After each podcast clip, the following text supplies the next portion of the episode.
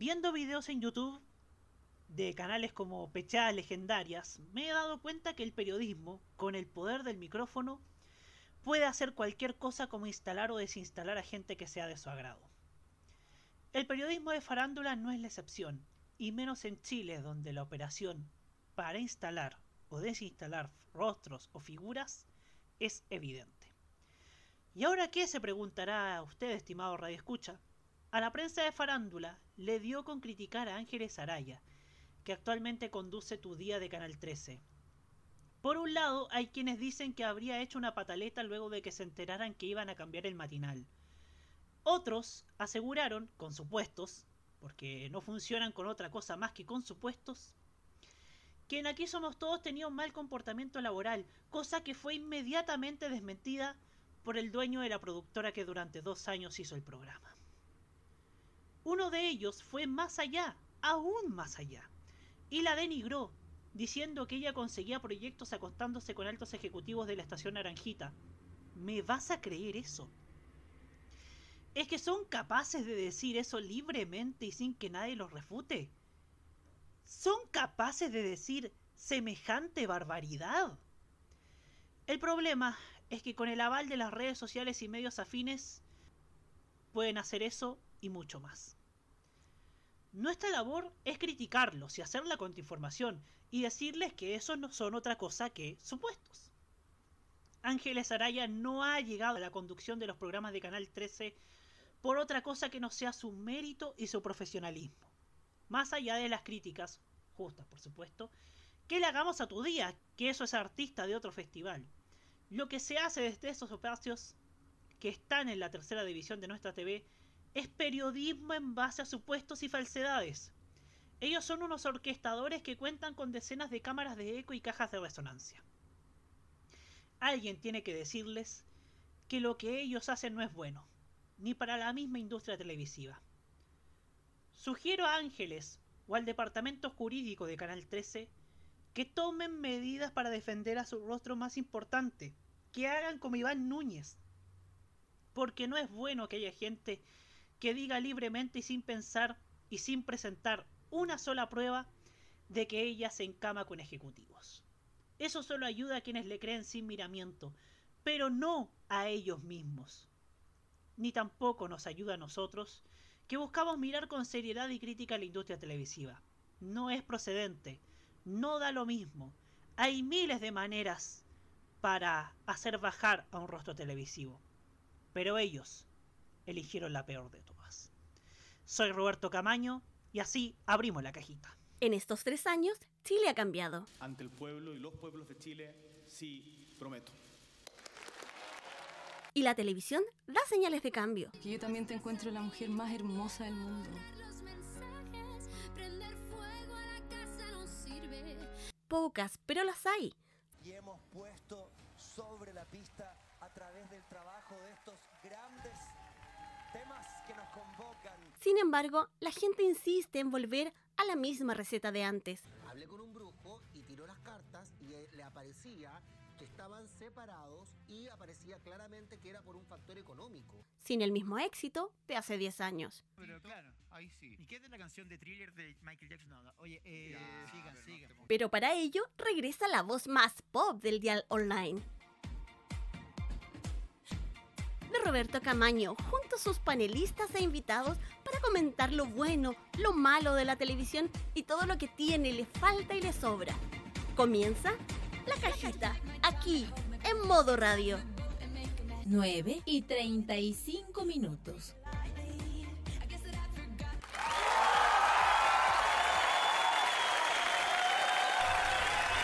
Sí, pues aquí estamos. Muy buenas noches. Aquí estamos nuevamente en un nuevo capítulo de la cajita aquí en modoradio.cl. Les saludo a su conductor y, y, su querido amigo de siempre, Roberto Camay, su amigo de siempre, muy Universidad Católica de Chile Televisión. ¿ah? Amigo de siempre, amigo de todos, el amigo que quiere que lo acompañe, el amigo que usted siempre lo va a ayudar, a motivar y también lo ayuda a reflexionar nuevamente en este espacio que hoy día se propone ser al contribuir a la reflexión acerca de los medios hacer en nuestro país. Y obviamente no lo, no lo hacemos solos. Oye, oye, eh, ha sido una... Esperamos que se, sea todo tranquilo en, la próxima, en las próximas horas. Va a costar, pero ahí vamos a hacer el esfuerzo. Saludamos, por supuesto, a nuestro queridísimo animador. ¿Por qué digo animador? ¿Por qué digo animador? A nuestros panelistas, a nuestro queridísimo panel que siempre nos acompaña como cada, cada lunes. Empezando por Nicolás Eduardo López. Bienvenido, Nico. Muy buenas noches, Chile. Buenas noches, América. Buenas noches al mundo desde modo radio.cl. Ay, ya me puse como Sergio Campo.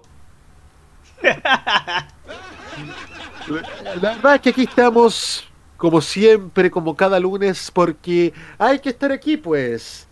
Los medios siguen dando noticias y. Pucha, parece que tenemos una buena por fin. Tene- no solamente tenemos una buena, tenemos dos buenas. Ah, mejor todavía. Tenemos dos buenas, tenemos dos buenas y, y- y es bueno que se apueste por, por, por cosas que han servido por, por, por entretención, que ha servido eh, por el lado del canal Naranjito. Pero ya vamos a hablar de ese tema. Por, por ahora saludamos a nuestro segundo panel. ¿Cómo es nuestro segundo panel? Nuestro segundo panelista partiendo por Hugo Cárez Navarro. ¿Por qué partiendo también? No, no, ignórenme la verdad, ignórenme. Estoy, estoy, estoy en mi nada, nada malánima, como decía por ahí. Ya. ¿Qué le pasa con, ¿qué le pasa con la ganadora Sanremo 71? No, no, no. Eh, eh, estoy, en- eh, estoy, estoy en un desorden gigante que, que Desorden gigante, desorden gigante, dedicado a usted, ya. dedicado a usted. Hugo Esteban Cárez Navarro, bienvenido. ¿Qué tal? Buenas noches. Una semana importante. Hemos terminado un proceso electoral, un proceso más de muchos. A veces las batallas se ganan, a veces se pierden, pero siempre va a haber momentos para que alguien pueda dar la remontada, para poder cambiar las cosas y para también darse un gustito en tiempo después. Pero bueno, la vida sigue, como decía un cantante que celebramos todos los julios, la vida sigue igual. Y la vida sigue igual y tenemos muchas novedades, muchas novedades en la televisión y también tenemos un espacio para la reflexión el día de hoy, porque claro, necesitamos reflexionar y digerir lo que sucedió el día de ayer y durante todo un proceso que duró más de un año.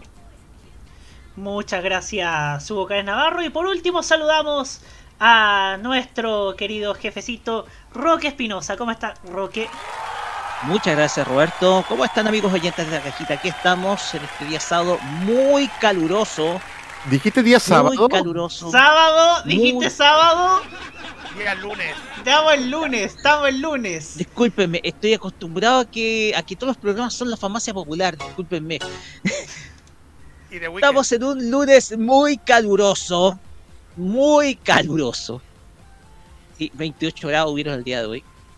Tuve que desempolvar mi ventilador Aerolite, Aerolite, o como se llame esta weá. Pero, como te digo, bastante caluroso el día de hoy y dispuestos a conversar respecto al temario de este lunes. Así es. Les invito para que ustedes también nos acompañen a través de su a través del chatcito de YouTube como lo está haciendo en este momento el primerísimo Videoteca MTP. Y bueno, saludar a saludar a todos los que nos están escuchando, por supuesto, los que se vienen integrando a través de YouTube y también a los que nos sintonizan a través de envío.modoradio.cl y a través de Online Radio Box porque parece que en Tuning no nos pescaron. Señores de Tuning, les mandamos hace como 5 meses, no sé si 4 o 5 meses, el nuevo link. No costaba nada actualizarlo con los nuevos datos, señores de, señores de Tuning. Hay, un raspacacho para usted, ¿ah? Ya. Y, eso, y, también saludamos a, la tribuna en la tribuna Galletas Competa, Aero Continente, Inverlink, eh, Automotora Hart y, y, eh, y AFP Eurolatina, Magister. AFP Magister, Carlitos Pinto Godoy, que, que está con nosotros ahí acompañándonos. Sí, así es. Muchas gracias, Roberto. Igual, iniciando una nueva semana, una nueva rutina, como siempre, pero bueno, ya después de toda la, jornada del fin de semana, pero como, como ya lo dijo el mismo Bocar Navarro, siempre habrá un nuevo amanecer y, habrá nuevas esperanzas. Pero lo que sí no importa es que seguimos activos trayéndole muchísimas sorpresas a todos los oyentes de Modo Radio y como siempre tenemos la cajita para traerles la mejor terapia para para el, para el mundo. Ahora más que nunca, ahora más que nunca hay que hacer una terapia mental de la risa, la opinión, la música y la entretención. Porque fíjese, señor Carlito Pinto, que usted cuando dijo siempre hay un nuevo amanecer, me acordé de alguien que se cree felina y que viene desde el país del norte. Pero mejor no vamos a andar en mayores detalles porque eso es cringe. Eso, Ah. eso es muy, muy cringe. Eso es muy cringe, así que garrita positiva para todo. Bueno, vamos a empezar de lleno con... Siempre nuevo amanecer. Israel, Israel, qué Israel, bonito es qué Israel. bonito es Israel. Israel, ya. Señoras y señores, mejor escuchemos música de primera calidad porque hace algunas semanas eh, Britney Spears se volvió a la música de la mano de otra leyenda como lo es Elton John, que nos traen este regalo musical como lo es Hold Me Closer, que es con lo que comenzamos la cajita aquí en modoradio.cl para comenzar a desmenuzar lo que vienen las novedades en TVN y Canal 13 después de esta resaca electoral que bueno, nos dejó a todos quizás con la cabeza revuelta y vamos a ver qué nos traen ambos canales. Ya volvemos.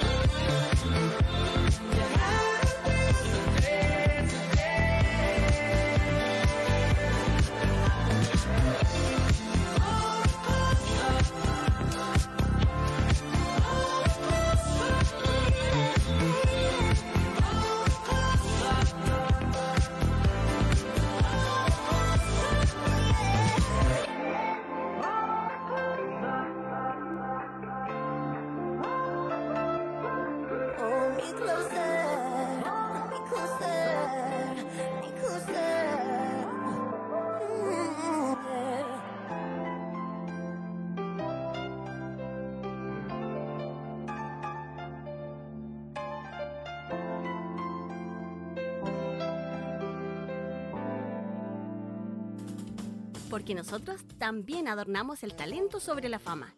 Sigue escuchando La Cajita en modo radio.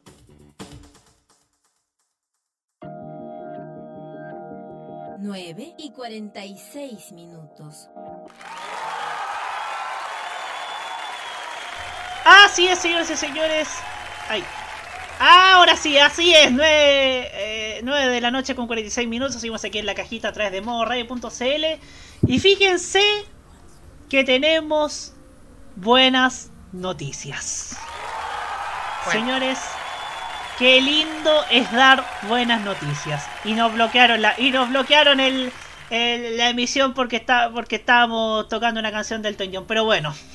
No. Elton John, viejo. Elton John, viejo gruñón. No, Es la, es la casa discográfica. Gracias, Elton es que no es John. la primera vez que nos pasa. Eh, Ya nos pasó el pasó sábado el pasado. Ya nos pasó un sábado ¿Qué pasa con pasado. YouTube? ¿Qué pasa? ¿Sabes qué? Nos vamos a mover a Twitter, weón. Vamos a estar viviendo Vamos- igual con la famosa popular Twitter, game. Sí, pues oye, oye, oye, oye, pero yo. Tal vez Twitter sea una red social de mierda, se- pero igual. Vámonos donde Marcelo mejor será. ¿Qué Marcelo? ¡No! Pero que no se le olvide que estamos al aire, weón. que Estamos en la radio. estamos al- estamos al aire, estamos al aire y estamos y estamos esperando que, que, que estamos haciendo este relleno para por, para que para para que que que se ¡Ay! Estamos esperando. Ya, yo, yo lo digo, weón. Estamos esperando que estamos esperando que YouTube nos devuelva la la Yo, yo- te digo, yo, Camaño, yo hablo por ti esta vez. Ya, Para que ha- no- ha- hable Eh. por mí, porque en estos momentos estoy, estoy en estos momentos en un desorden Está- mental eh, gigante que, que- Está, eh, eh, Camayo, está ahí más enredado que chipún de pulpo, ya. Lo que pasa es que estábamos esperando que estos conches madres del YouTube nos devuelvan la transmisión por culpa del viejo Elton John que nos pichuleó. el- ¿Y, el- y sabes qué es lo, y sabes qué es lo peor, Roberto Camaño? ¿Qué cosa? ¿Qué estamos subiendo en el YouTube? Que estamos subiendo en el YouTube, la gente nos está esperando, weón. Weón, yo, yo, No lo puedo haciendo- yo No lo tengo, puedo, no lo puedo tengo todos, tengo, estoy esperando que, eh, que, que, que nos restituya la señal por gracia a ese viejo gruñón de Elton John. Que nosotros le ponemos, que nosotros le ponemos, le ponemos, ahí volvimos. Ahí volvimos, ahí volvimos, ahí volvimos. Eh, señor, el, señor Elton John, señor Elton John, yo le quiero decir a usted que que, que, que bueno que hizo la canción de Britney, pero vie- viejo gruñón y pesado.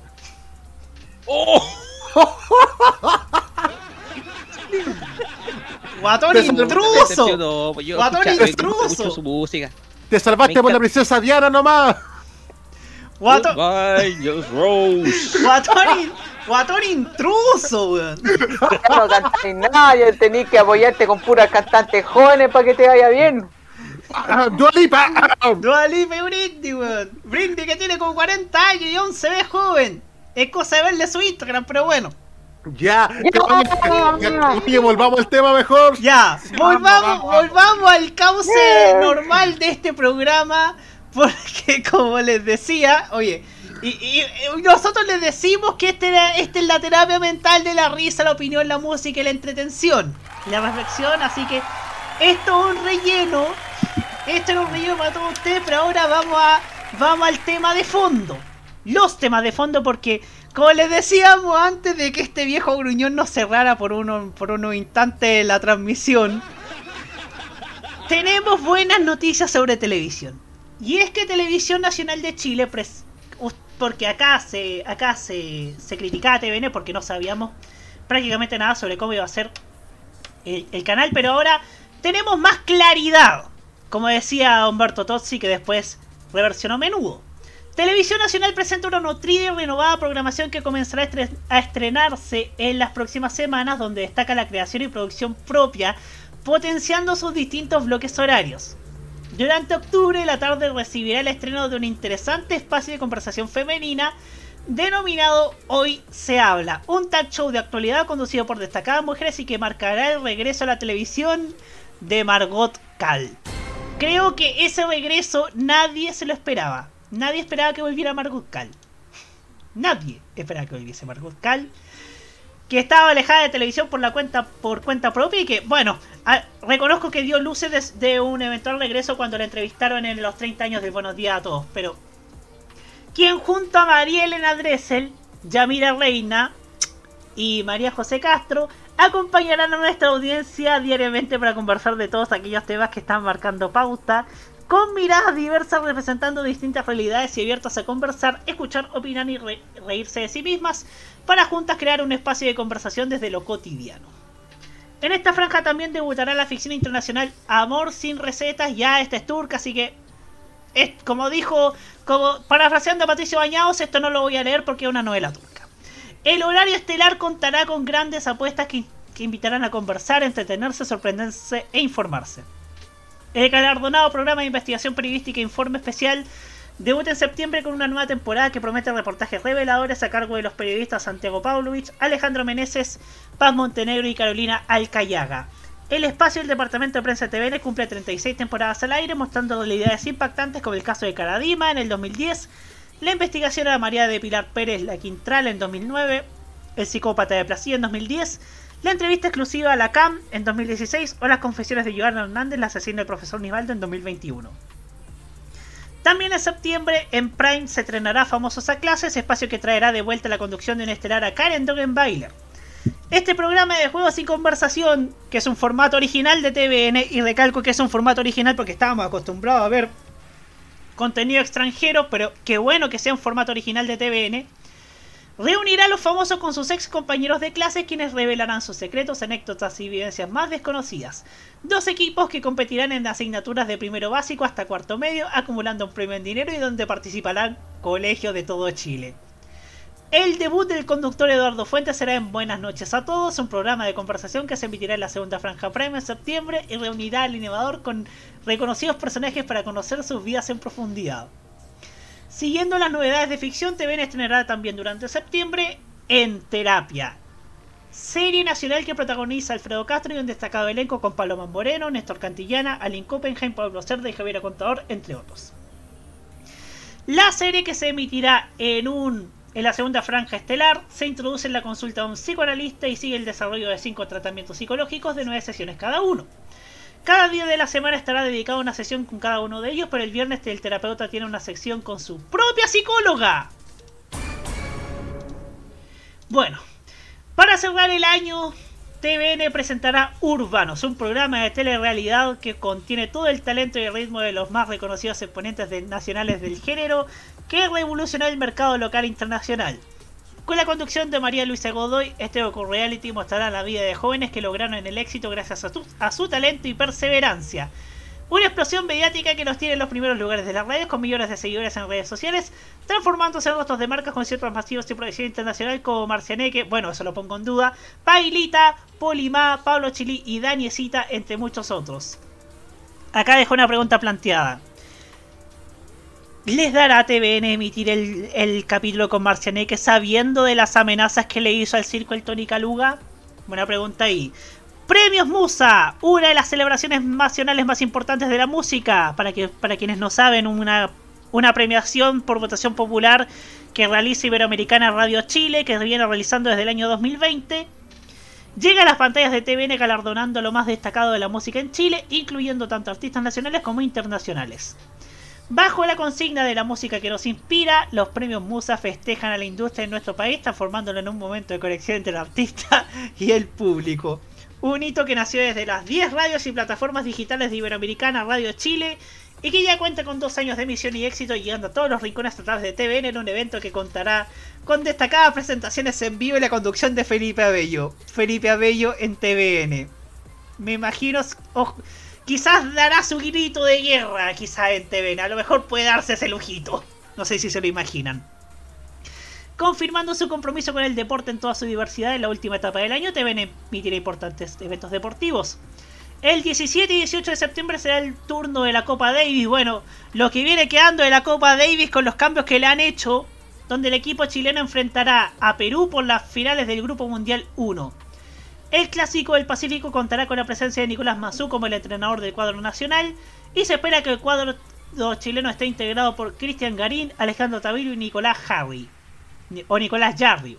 Un evento que transmitirá la idea deportiva con la conducción de Pedro Carcuro y Fernando Agustín Tapia con un corresponsal en vivo desde Perú.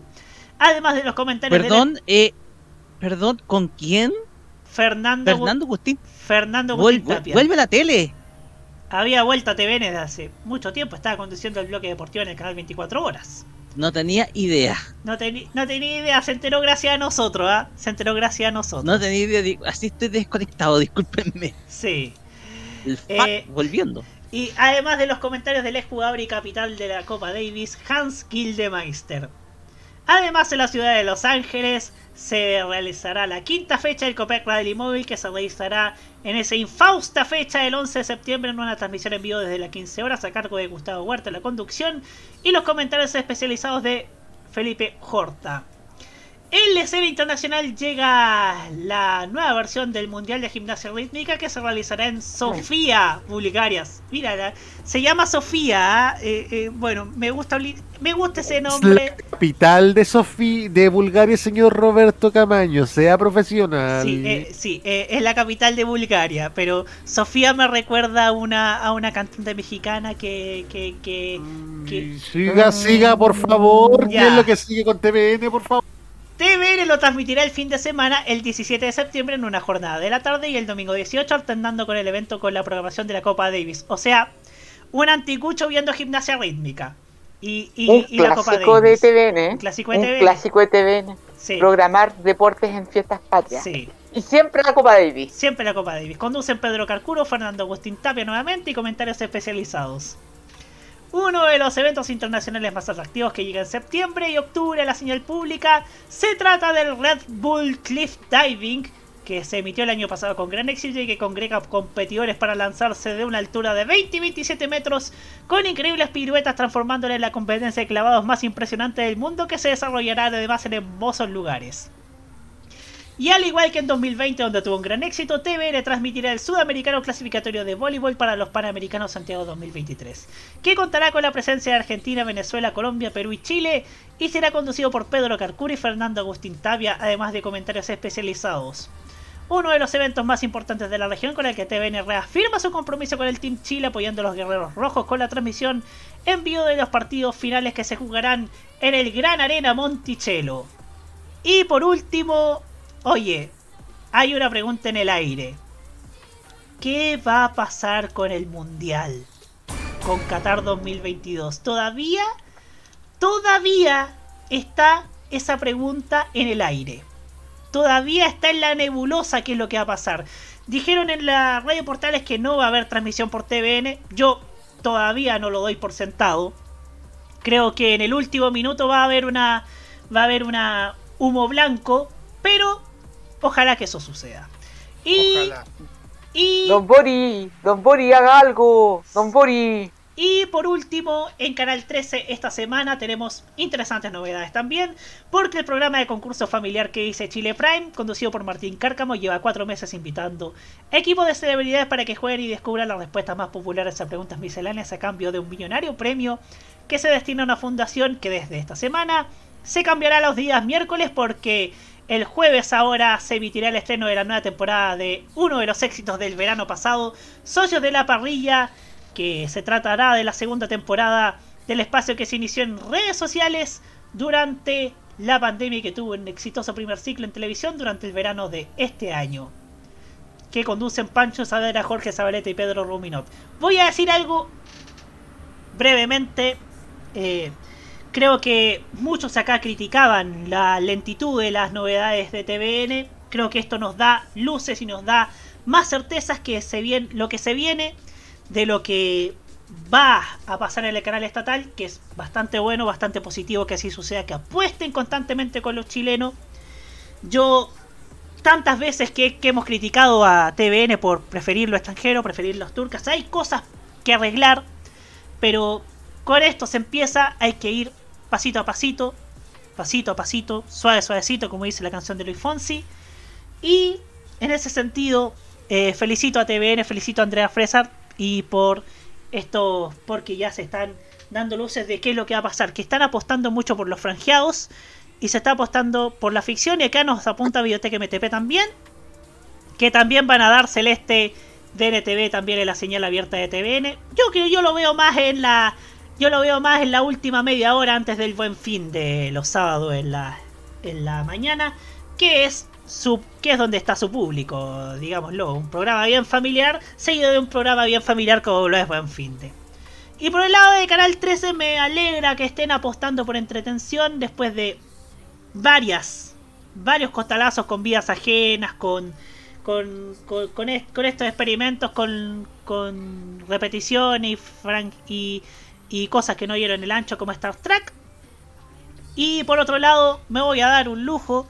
Quiero felicitar desde lo más profundo de mi corazón a Canal 13 y a que dice Chile por el capítulo del, jueves pasado, en el que estuvieron Carla Melo, Princesa Alba, Sulfía y, y otra persona que no, que no recuerdo en este momento quién es, pero quiero felicitar en lo más profundo a, a que dice Chile por, por brindarles espacio a estas grandes artistas de, de- este movimiento pop chileno, pop femenino chileno, que han, esta- que han estado en un hábitat, en, el hábitat que nos gusta verlas, divirtiéndose, eh, eh, eh, también mostrando su lado simpático, su lado juguetón y también en un sano compañerismo ah, con, con otro artista, un sano compañerismo. Y eso es lo que refleja lo que, lo que acá se profesa, ah, que, que, que la música no hay compañerismo, no hay lamento sobre el amor, como decía Katy Perry. Así que mis felicitaciones por el capítulo del jueves pasado de ¿Qué dice Chile?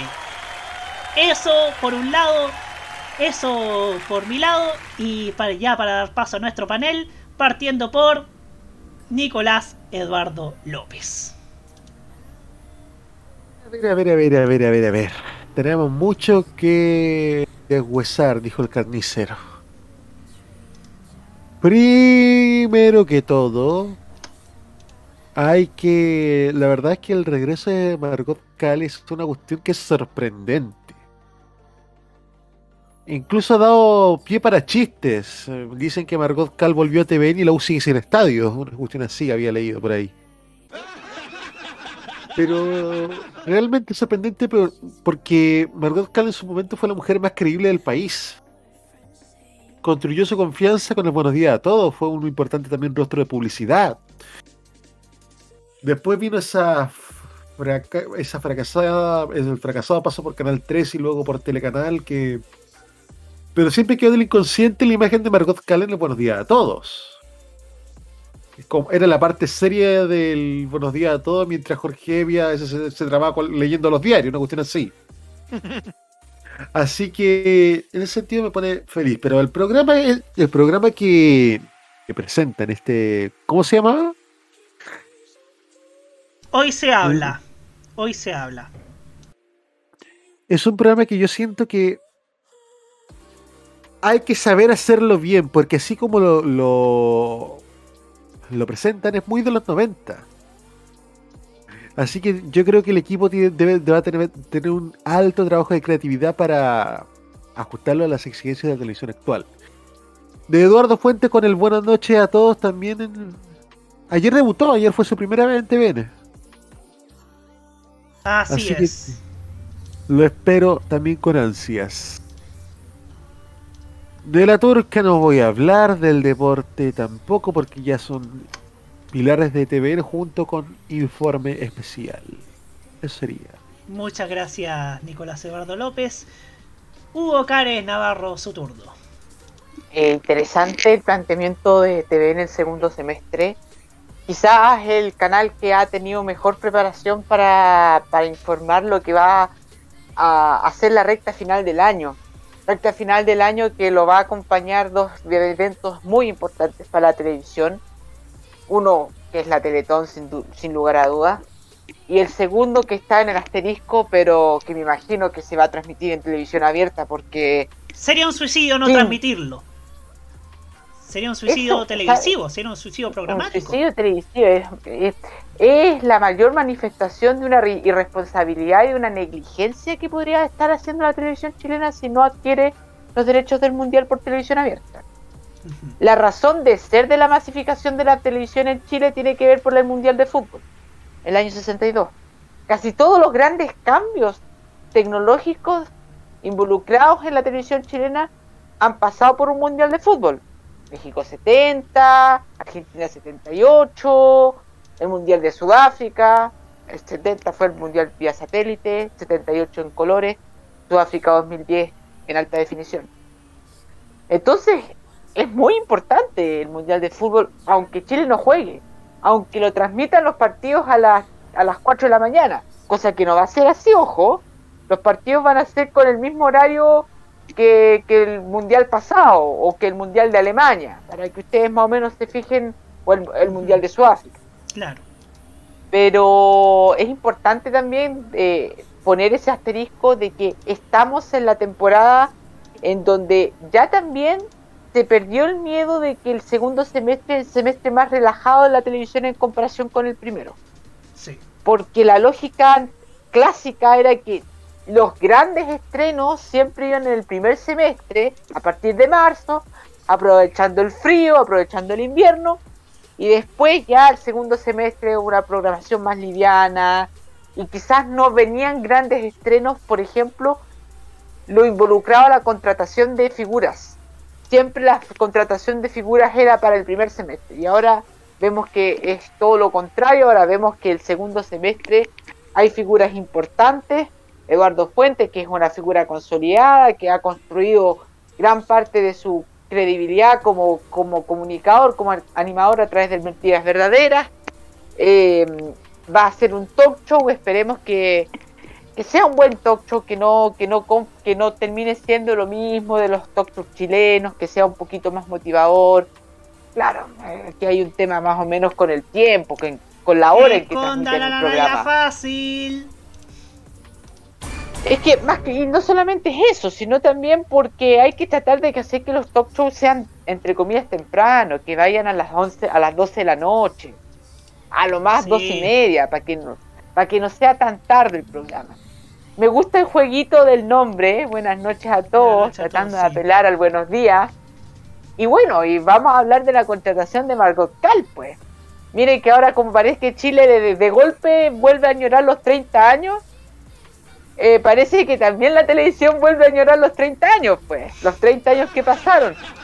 Así que, claro, pues, si, si, si queremos entender esa lógica, parece que es bien lógico. Si, si, si se va por esa senda, es bien lógico.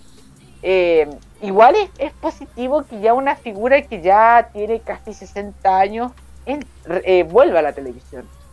Creo que es una cosa importante de que figuras que no tengan el mismo prototipo que se busca para una figura televisiva femenina eh, pueda se puedan romper los esquemas.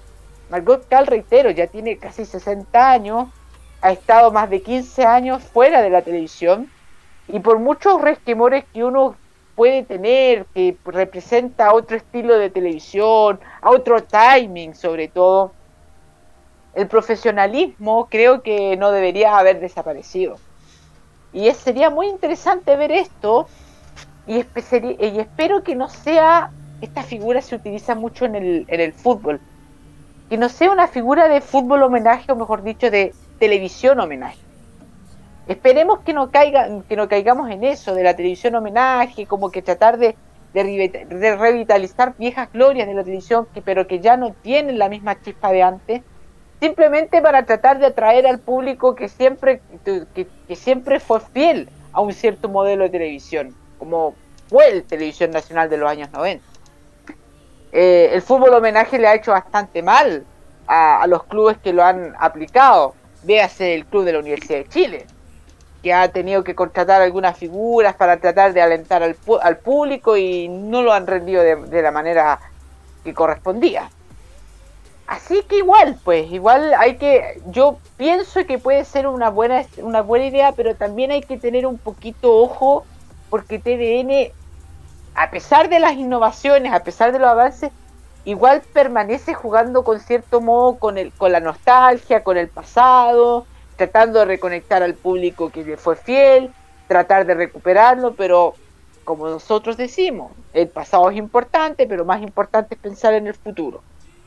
Y bueno, y, y, ten- y tenemos las sandías caladas de TVN, informe especial, que, que ya es un clásico de la televisión chilena. El programa ya en, en este momento el programa Mi Gente más antiguo de la televisión chilena, podríamos decir. Creo que sí. Hay con Tele 13, pero programa franjeado creo que sí. No creo que exista otro que, sea más antiguo que Informe Especial. Bueno, el show de goles me van a decir, pero no sé si podemos hablar porque ha sido descontinuado en el tiempo. Eh, así que bien, y, y Canal 13 también tiene sus novedades y, y qué bueno que ambos canales tengan eh, la motivación de hacer programación nacional y contenido nacional y que no sean contenidos prestados de otros canales, de, que no sean contenidos del extranjero eh, adaptados a Chile.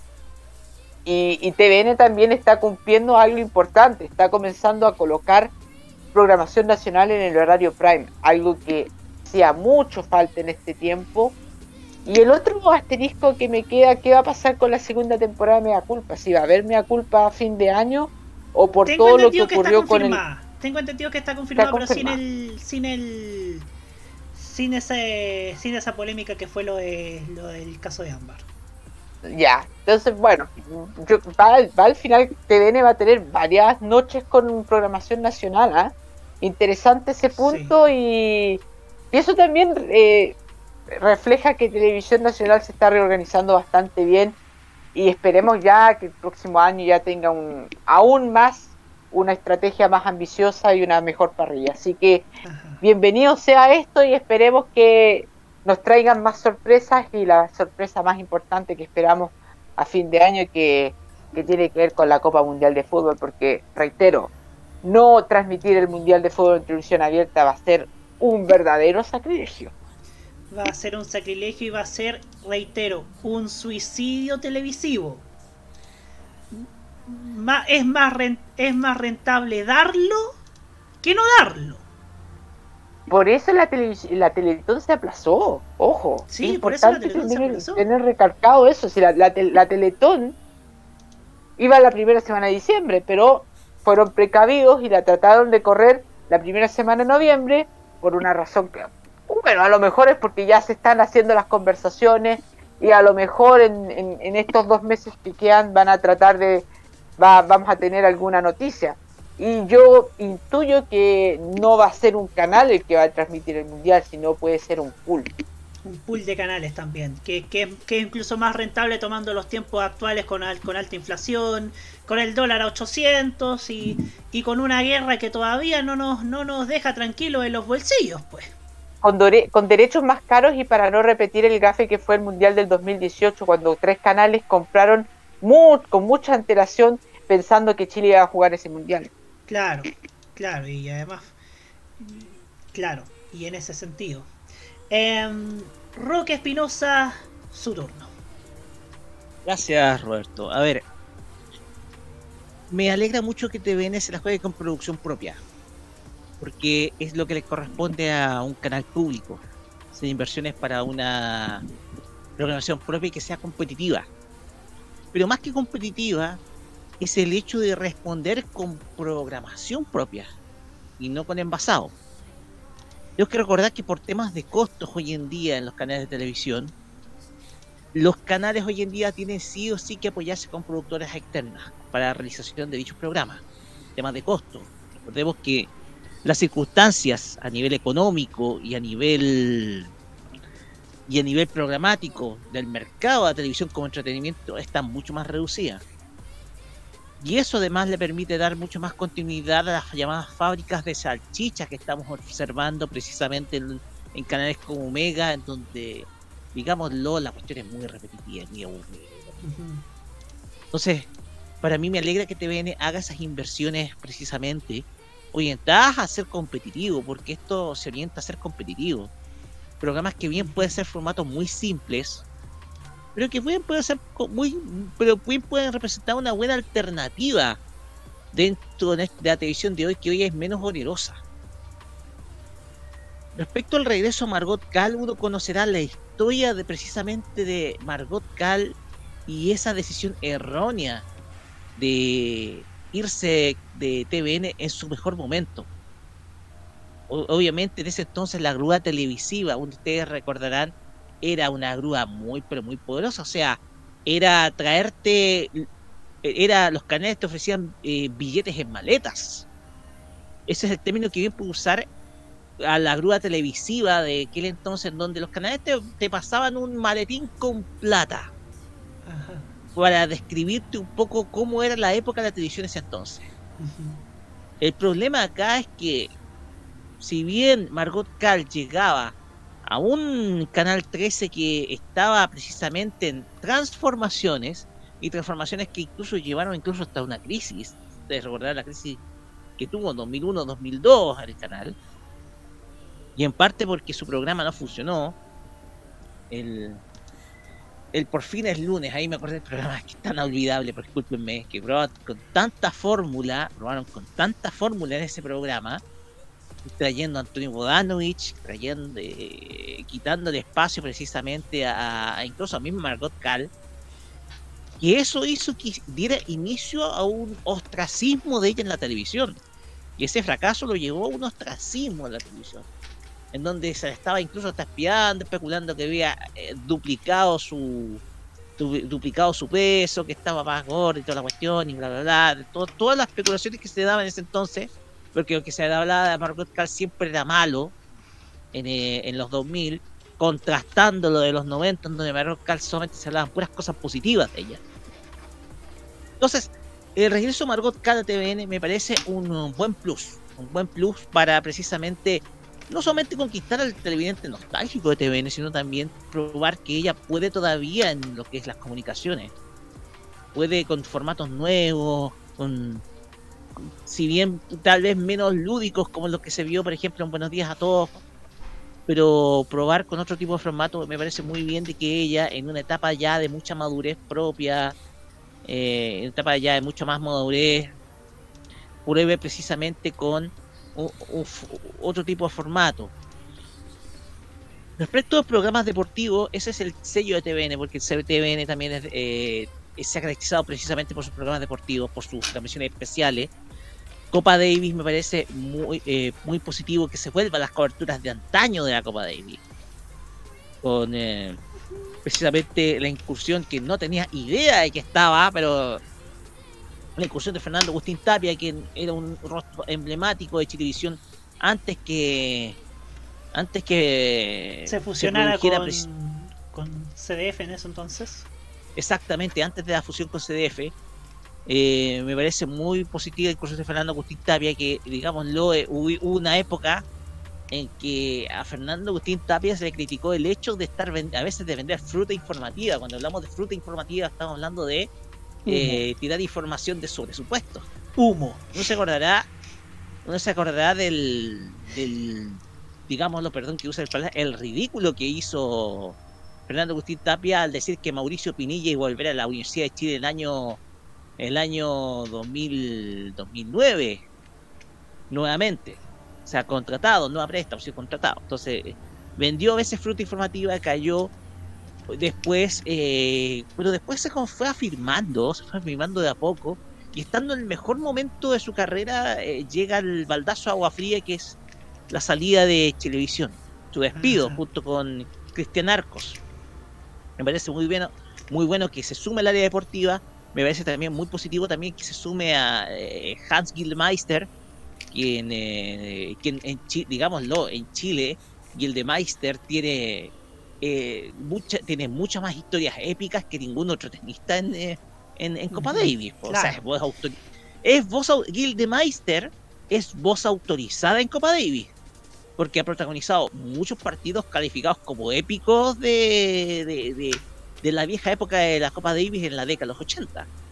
Entonces es voz autorizada, entonces eh, me parece muy bien de que se sume a un, un, un- hombre que sabe precisamente de este tipo de- de eventos. Y respecto a lo que es el Mundial de Fútbol, acá estoy con, con duda. ¿Por qué? Porque yo creo que sí, yo creo que puede emitir tal vez no todos los partidos. Porque yo sé que los presupuestos de los canales están muy apretados, que el costo de los derechos de transmisión, que están en dólares, van a estar mucho más caros con respecto a, cuatro años atrás.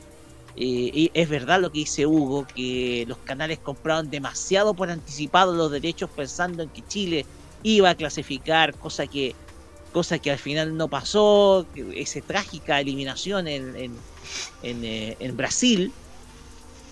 Entonces, los canales de televisión, yo creo que yo creo que lo más conveniente, te digo yo, para mí, que TVN junto con el Canal 13 transmitan el Mundial juntos. Claro. Como se hizo en el año 78.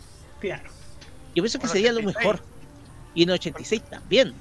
Entonces, para mí es lo más lógico de que se haga eso, porque al final, si tú te das cuenta, el Mundial de Fútbol siempre es un espectáculo para ver. Yo lo miro desde el punto de vista no del parte, no de, no del nacionalismo propio, ni del ni del apoyo, ah, de ese apoyo restricto a la selección que había antes, pero yo te lo digo desde el punto de vista como espectáculo. Porque cuando Chile no fue al Mundial en el 86, el público chileno estuvo expectante por un solo hombre, Diego Armando Maradona. Claro. La gente en Chile, a pesar de que Chile había quedado eliminado, solamente veía el Mundial para ver a Diego. Y este Mundial, muchos van a querer ver este Mundial para ver el último Mundial, posible el último Mundial del jugador más relevante de los últimos 15 años, que es Lionel Messi. po. Entonces, hay interés precisamente para, yo pienso que hay interés para ver el Mundial. Hay una nación futbolera acá en Chile que le gustaría ver el Mundial. Entonces, a mí me parece, me parece que tiene que haber una forma de que TVN y Canal 13 juntos puedan transmitir el Mundial de Fútbol.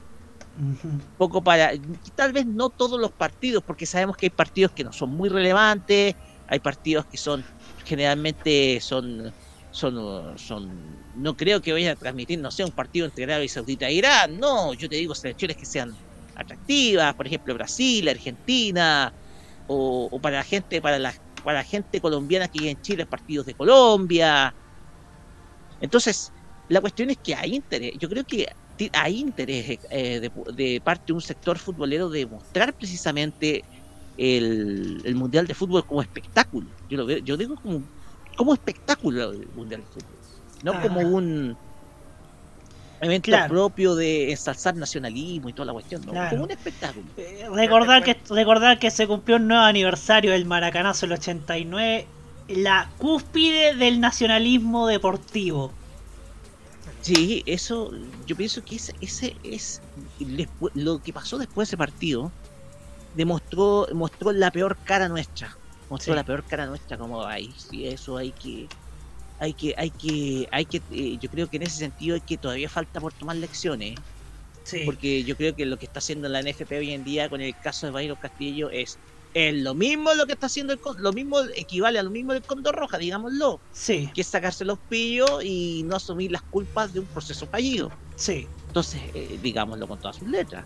Así Entonces, es. la cuestión acá, la, cu- la cuestión acá es que el Mundial de Fútbol es un buen espectáculo. Y ya para terminar, la cuestión acá es que me parece muy buena iniciativa de que eh, se le dé un, eh, un, un programa de conversación a Eduardo Fuentes, porque es lo suyo, es, lo suyo, es lo que es su terreno, es un, es un hombre que, que es un excelente conversador, un excelente presentador, me parece un, un buen acierto que llegue Eduardo Fuentes a, a TVN eh, con un programa que tenga que ver con el, mundo de la conversación. Entonces a mí me parece muy bueno.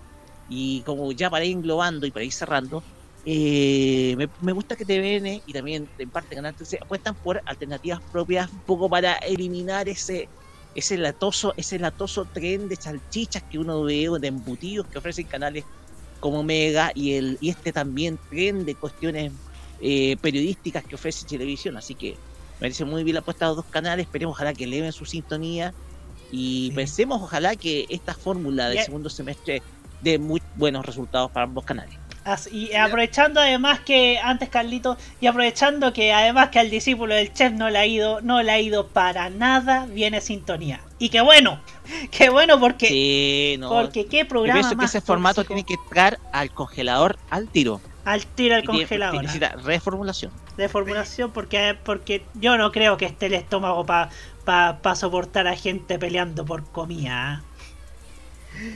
bueno Carlitos Pinto Y mira, y una cosa más, Roque, aparte del tema del que estáis refiriendo de, del Mundial de Qatar, date cuenta que con este tema del, del Mundial, que los canales que tienen que transmitir el Mundial, date cuenta que también el tema de los derechos por el caso de DirecTV. el caso de DirecTV que se tiene que estar transmitiendo todos los partidos, va a tener que negociarse mm, más que negociarse Hay que, con- hay, yo creo que negociar ciertos ciertos equipos de, de- para transmitir, ¿ah? Porque, porque, porque obviamente eh, eh, no es lo mismo selecciones B que unos que, que uno no sabe Dios cómo, le, cómo les va que una selección importante como Argentina o España o, o Brasil. equipos o más encima acordarse con con la con la con la empresa que pro- que provee las transmisiones ponte tú el draft que no sé si quién es la concesionaria de la transmisión de, para este mundial no sé si es Traffic Sport o No, o Montrigri, Montrigri, que Montrigri que es un, un palo blanco, que en el fondo es un palo blanco de Televisa. Todos los caminos conducen a Televisa por alguna extraña razón. Ah, entonces tal vez ahí tendrán que hablar con los canales nacionales para ver si la posibilidad de transmitir el Mundial de Qatar. Eso.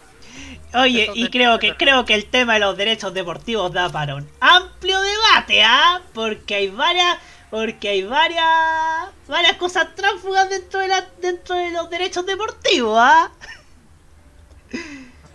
Bueno, nos vamos a los comentarios. Nos vamos a los comentarios de nuestro chatcito. ah, partiendo, por supuesto, con las puteadas a ese viejo gruñón del Elton John que más encima. Que más encima, que más encima canceló el concierto del 92 por, por un berrinche. Sí, créalo. Porque si se canceló el concierto que iba a dar en el 92 fue porque se, porque se enojó porque había fallado el sonido en una actuación en Buenos Aires. Y eso lo supe gracias a la TV Grama de esa época. Sí, sido el Justin Bieber, nuevo vivo. Justin Bieber, claro. Y partimos con archivos en VHS que expresa su amor hacia la señorita Yamira Reina. Yo comparto con usted, Yamira Reina es muy preciosa. Videoteca MTP nos dice que lo bueno es que también van a dar celeste. ¡Yay! Archivos en VHS también nos dice que es el tercer regreso de Margot Cala TVN, siendo el primero en noticias. Eh, sí, la verdad, recordemos que conducía la edición 1 en los 80, la segunda después de un breve paso por Mega. Volvió a TVN a las noticias en, 20 en la edición 1 de 24 horas y luego evolucionó en el matinal por 10 años. Y el tropiezo de irse a Canal 13 por más dinero le jugó en contra y le tomó 19 años volver a la pantalla de- grande de un canal como TVN. Ya esa historia de tortuosa de Margot Cal en Canal 13, que se ha ido por más plata, que no que Álvaro Salas no quería conducir con ella, que a Margot Cal no le gustaba el humor de Álvaro Salas. Se hablaron muchas cosas, que Coco Legrand no se sentía cómodo, que Coco Legrand se enteró por la prensa de que lo iban a cambiar por Antonio Bodanovich. Cosas que nunca se esclarecieron. ¿ah? Creo que hace falta un expediente de versión Canal 13 por fin el lunes. Carlos Pinto también nos dice archivos en VHS. Estaba buscando la manera de que la recreación del caso Ámbar pueda ir al aire. Creo que eso es batalla perdida. ah, Creo que eso es batalla perdida. Bioteca MTP nos dice, y aparte que para variar lo confesó el nefasto Diego Valencia en ese horrible programa llamado Zona de Estrellas, la prensa de farándula le hizo la guerra a Margot Cal cuando estuvo en el 13. La prensa de farándula haciéndole la guerra a algún, arti- algún artista o algún conductor. Nunca antes visto, ¿ah? Nunca antes visto. Creo que 2002 creo que fue el parteaguas.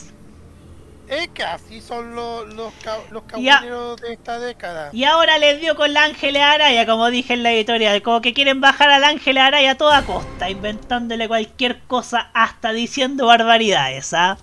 Jerko Bastián Alonso González nos dice, ¿lo transmite Televisión o no? Porque dice, porque dice que Chilevisión pidió a la organización de la Teletón hacerle el evento un mes antes. Es Chilevisión el que transmite. Si Chilevisión transmitiese el Mundial lo habría dicho hace varios, hace varios meses, pero todavía quedan dos meses. Todavía quedan dos meses ah, para, para ver qué, qué va a pasar con el Mundial en Chilevisión. Oye, me hicieron acordar algo. Para este Mundial, Latina Televisión, cuando Perú estaba jugando el repechaje, anunció que iba a dar el Mundial. Incluso el día antes del partido de vuelta, o sea, el mismo día del partido de vuelta, dijeron, somos el primer canal en tener una, un estudio propio en Qatar 2022 y luego XD. Perú. Pe-. Perú no fue al mundial por un. Pero no al mundial, Salud. pero igual, pero igual van a transmitir. Pero, pero igual Latina se va a transmitir, ¿ah? Saluda al señor, a este señor. Philip ¿cómo se llamaba? Butters. Philip Butters. No, nuestro amigo eh, exdirector de Miga, pues el asesor de Latina. Ah, Patricio, Patricio Hernández Pérez. Patricio La Hernández. hiciste en el 2017 y la hiciste ahora. Sí. Ah, ah, Así con don Patricio Hernández Pérez. ah, da- precipitándose antes de tiempo y el tiro por la culata. Daniel Enrique es un nuevo televidente que se suma, un saludo para él. ¿Sospechan que un pool de canales podría transmitir el Mundial de Qatar? Sería interesante. Insisto, no es descartable el pool de canales. Biotech MTP, independiente de qué canal transmita Qatar, ojalá que no pasen nuevamente ese papelón de 2018 cuando los canales se concertaron para no transmitir la totalidad de los partidos con esa actitud de mal perdedor de porque Chile no clasificó al diablo mundial. Y sobre el maracanazo y que incluso casi provoca un conflicto por la frase que se mandó el almirante, ese conflicto diplomático, ¿se acuerdan? La de los auquerios metamorfoseados. ¿Esa fue? Ese fue contra Bolivia. Esa fue contra Bolivia, sí. Ah, va- vamos a investigar qué, cuál, cuál fue la pachotada que se dijo al teniente Merino en un evidente estado de ebriedad. Almirante. Almirante Merino. Teniente, No, no me- no me toque a mi teniente Benino porque el nombre de la calle donde vivo. Yerko Murió Bastián- en servicio de la patria. Murió en servicio de la patria. Yerko Bastián Alonso González, el programa de cocina por excelencia siempre fue Masterchef. Que Chilevisión sigue imitando el, imitando el programa es preocupante. Ofrece entretención a punta de formatos ultra vistos o mal realizados como La Máscara. Que poco provechosa la jornada electoral ayer por Canal 13 no hubo ningún rostro en- de entretención de la promoción especial. ¿Dónde está Maro? Creo que lo fundieron a Cultura ¿ah? después de que se acabara el Bienvenidos. Eduardo Pinto Trejo nos dice, y por algo la NFP se aseguraron que Conmebol decidiera mantener el formato todos contra todos por las nuevas concesiones televisivas para la Roja y las próximas eliminatorias a Estados Unidos, México, Canadá 2026. Archivos en VHS nos dice, ahora en estos últimos días Ángeles Araya está ausente del tu día, salvo de manera especial el día domingo. Es que la expectativa de que Perú vuelva al mundial después de ca- 40 años estalló a full latina. Y Videoteca MTP nos dice, la de Merino contra Brasil fue, ¿qué se puede esperar de un país donde la gente todavía no aprende a bajarse de los árboles? En referencia a lo humano de la prehistoria. Eh, es el nivel de la gente la dictadura, ¿no? Pero bueno, mejor nos vamos a la música y nos vamos con Analisa. Con esta canción directamente desde el modo italiano el viernes pasado, con esta maravillosa canción que, cuyo título le hace honor a, cómo es Analisa como mujer. ¡Belísima! Es lo que escuchamos ahora aquí en la cajita en modo radio.cl.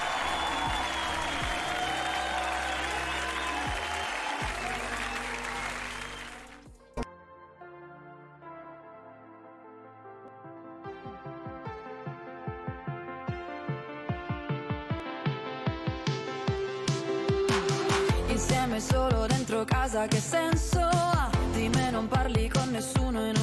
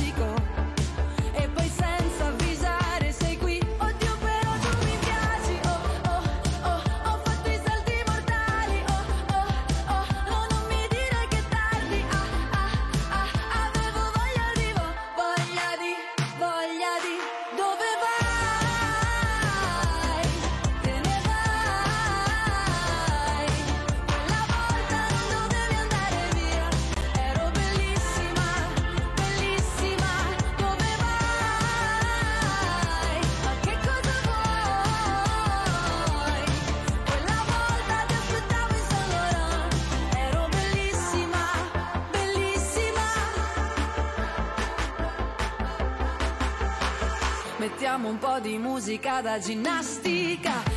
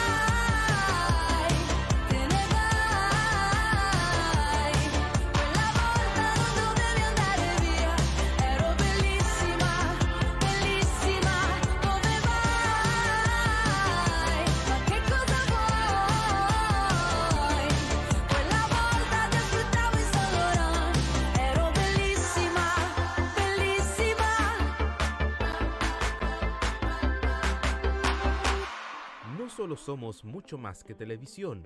Somos un sitio que te complementa toda información y con chequeo.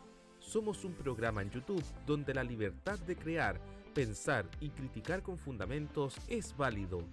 Un programa radial donde tú puedes tener cabida.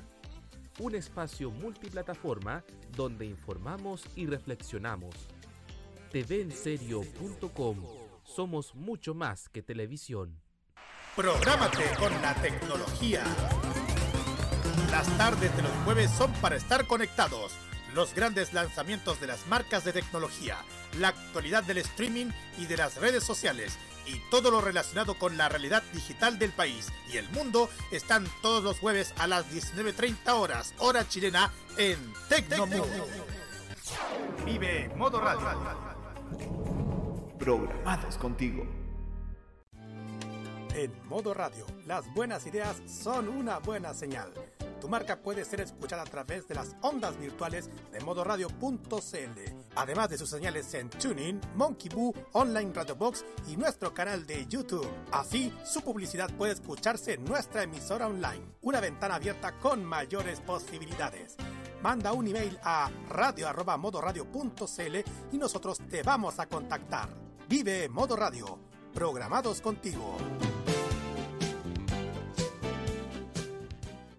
Prográmate con el estilo. Los jueves, desde las 21 y hasta las 23 horas, hora chilena, disfruta del estilo que contagia las emisoras de todo el mundo. Todo lo mejor del baile y la coreografía, las novedades musicales semanales y lo mejor del sonido de Corea del Sur llega todas las semanas junto a Alice, Kira, Roberto Camaño y la conducción de Carlos Pinto en Keimo. Vive Modo Radio. Programados contigo. Prográmate con la diversión. Desde ahora, las noches de los martes son para pasarlo caballo. La conversación nocturna, los recuerdos, las curiosidades y la mejor música llegan junto a la compañía de Segundo Fernández, Walter Uviedo y DJ Ancianeque. Todos los martes desde las 22 horas, hora chilena, en Yegueciendo la Noche. Solo por modoradio.cl. Transmisión conjunta con Arriba FM. Vive Modo Radio. Programados contigo. Prográmate con los clásicos. Los miércoles desde las 21 hasta las 23 horas, hora chilena, encuéntrate con los grandes éxitos de la música que se han transformado en un clásico. Todas las semanas, Rocky Espinosa te lleva a un recorrido de 50 años de música y distintos estilos a través del clásico de los miércoles. Modo clásico. Vive Modo Radio. Programados contigo. Ellos no calientan a nadie, pero les empelota la clase política. Descubre las sorpresas que trae el nuevo Tolerancia Cerdo. Los lunes a las 19.15 y los sábados a las 21.15 hora chilena. Alegra tus noches con The Weekend. Ese 2022 vive Modo Radio. Programados contigo. La mejor compañía musical de cada noche está solo en nuestra sintonía. Vive la compañía nocturna en modo radio. Programados contigo. Las peleas por temas sin peso dejaron de estar en primer plano. Continúa la cajita en modo radio.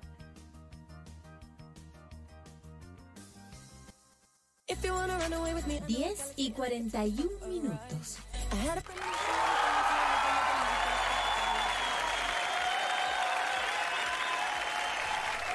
22 horas con 41 minutos, seguimos en la cajita atrás de modo radio.cl. Saludos a la gente de YouTube que está más cabrona que nunca con el tema de la de, los derechos de autor y toda esa toda esa monserga y todo esa, todas esas cuestiones. Oye, pero oye, pero con Torres con oye, pero ah, ah, creo que igual vamos a estar craneando planes B, ah, para que para que se para que se queden tranquilos, ah.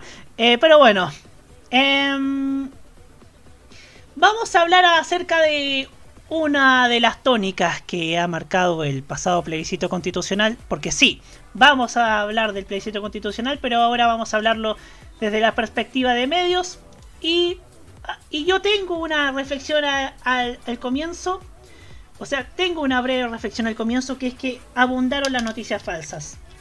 ¿Fueron determinantes a la hora de la elección? Sí, fueron determinantes. Y creo yo, en ese sentido, que hay que saber controlar las noticias falsas. Creo que ya es hora. Pero yo por ahora no quiero dar algo más a cabo, sino hasta el final. Primero quiero partir por mi panel, partiendo por Hugo Karen Navarro. Hugo. Hugo. Hugo. Hugo. Sí, a veces estoy viendo otras cosas y se me, se me desaparece la pantallita de Discord, entonces como Ah, es una búsqueda incesante, los, los cinco segundos más, los cinco segundos más angustiantes de la radio son eso. Eh, sí, o sea, Roberto nos entregó un, un, un- un desarrollo y, y claro está, y yo creo que el tema de las fake news o las noticias falsas van a estar presentes no solamente en el plebiscito chileno, lo que fue la, elección de Estados Unidos el 2016, 2020, el plebiscito del Brexit, el plebiscito del acuerdo de paz en Colombia. Se están dando ya prácticamente todas las elecciones del mundo. Y, claramente van a influir en todas las grandes decisiones del mundo, de, decisiones democráticas del mundo, cada uno de los procesos electorales del mundo sí pudieron influir en cierto sentido, sí pudieron tener cierta incidencia, pero responsabilizar, las responsabilizar las noticias falsas por el resultado de un 61% a favor de rechazo, creo que solamente se puede explicar parte de, esa, de ese triunfo, parte.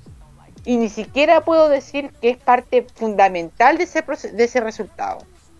Creo que hubieron cosas bastante bastante más reprochables por parte de la evaluación de los ciudadanos que lo que la gente vio a través de las noticias falsas. Y creo que incluso la gente ya entiende bastante bien cuando uno ve noticias falsas y cuando son noticias más bien eh, emanadas de fuentes, digámoslo, fuentes serias.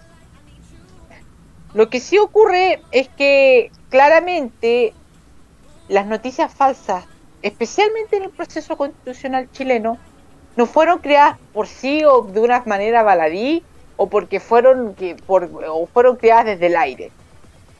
Algunas de las noticias falsas que se produjeron y que se divulgaron durante estos últimos meses tuvieron cierta justificación o cierto sustento por declaraciones desafortunadas de algunos de los convencionales. Ya aún, aún todavía recuerdo la famosa frase, esta no es tu platita, de el constituyente, ex constituyente Daniel Stingo, que eh, un eh, abogado laboralista que no le pagaba los sueldos a, a sus trabajadores. Recordemos eso también. Siempre voy, no voy a, nunca voy a olvidar aquello. Y cuando lo mencione voy a acordarme siempre de eso. Y que sí puso en tensión a la mayoría de la población eh, cerrándole la posibilidad de la hered- heredabilidad de los fondos de pensiones por parte, más que de la heredabilidad, eh, de la propietarización de los fondos de pensiones de cada uno de los trabajadores chilenos. Entonces, claro, se divulgó una noticia que la convención habría aprobado la expropiación de los fondos de pensiones, cosa que no fue tal. Pero sí, hubo cierto trabajo, por, hubo ciertas declaraciones de convencionales que sí pusieron ciertas discusiones y que algunos sectores, y aquí hablo muy en serio, que no solamente son sectores del underground, sino personajes destacables dentro de la intelectualidad nacional, voceros de importante prestancia pública, de prestigio académico, intelectual, rodeados también de títulos y de cierta condición de poder. Y estoy hablando del caso del señor Mario Weiss. Sí hicieron acogieron muchas de esas noticias falsas. Entonces, claro, podemos decir de que las noticias falsas ocurrieron durante la convención y eso no quepa duda. De que fueron el factor fundamental, eso será más discutible. Creo que no tuvo que haber sido así. Pero es cierto que el proyecto que fue rechazado ayer no incluía muchas de las cosas que se decían en la calle, como por ejemplo las viviendas. La constitución garantizaba la vivienda a cada uno de los compatriotas, de quienes tienen una vivienda. Otra cosa es que no dijese que garantiza la vivienda propia, pero garantizaba el derecho de propiedad, que se desprende el derecho de cada uno de tener su residencia, su vivienda propia. Es verdad, es cierto. Eh, conversando con Roberto antes del programa, estaba, estábamos hablando sobre la cobertura de los canales de televisión. Y en cierto modo, las noticias, ojo, aquí quiero ser muy puntual. Las noticias, los informes noticiosos fueron bastante correctos. Yo creo que fueron bastante correctos, no hubo, hubo grandes vicios, hubo cobertura prácticamente para ambos lados, incluso en este programa se habló en algún momento de que eh, el informativo de Mega tenía la igualdad de condiciones tanto para una opción como la otra. Otra cosa fueron los programas de opinión y la conducta de los periodistas en ciertos momentos, en donde ciertos periodistas incluso avalaron, en cierto modo, que algunos invitados a programas de debate pudiesen incluso eh, propagar alguna de las noticias falsas habladas anteriormente. Entonces no tuvieron los periodistas el mecanismo que deberían tener ellos de impedir o de poder poner en contrapeso las opiniones que vierten ciertas figuras públicas en los programas de debate. Creo que ahí está la diferencia. La diferencia creo que está bastante delimitada en lo que fueron el rol de los programas informativos, de los noticieros como tal, y otra cosa tiene que ver con eh, los programas de debate que sí pudieron ser más proclives a la opción del rechazo. Más hasta más, adelante igual podría agregar un par de cositas más, pero quiero dejar también eh, que otros participen de, de este, de esta discusión que es bastante, bastante interesante. Muchas gracias, Hugo Cares. Hugo, eh, digo, Nicolás Eduardo López, su turno. La verdad, quiero resumirlo en una frase que dijo mi amigo Boris Kuleva respecto al tema de la constitución, de la constituyente y las fake news. Déjame ver dónde la dejé. Oh, se me fue. Aquí está. Precisamente por la calaña de algunos constituyentes, las fake news de la derecha sonaban tan verosímiles entre la gente incauta. Y la verdad es que desgraciadamente se, esta elección se está llenando de fake news y a pesar de que todavía... Perdón, se me fue la onda. ¿Puedes ir con Roque? Ya, dale Roque. Su turno. Gracias, Roberto. Eh, a ver, las fake news han sido eh, el arma usada de los últimos siete años. Lo hemos visto en la elección de Estados Unidos, donde se, donde se crearon empresas para falsificar noticias. Una de ellas, la más conocida era Breitbart News, que fue una empresa constituida de prensa hecha solamente para tergiversar información. Y desde luego está el ejemplo de Alex Jones, que ha sido el principal generador de noticias falsas a través de teorías de la conspiración. Ya que hoy en día ese modelo está siendo demasiado imitado por algunos streaming que no vamos a mencionar acá, yo creo que todos sabemos quiénes son. Está solamente voy a dar una pista, un tipo que está escondido en los Estados Unidos, digámoslo.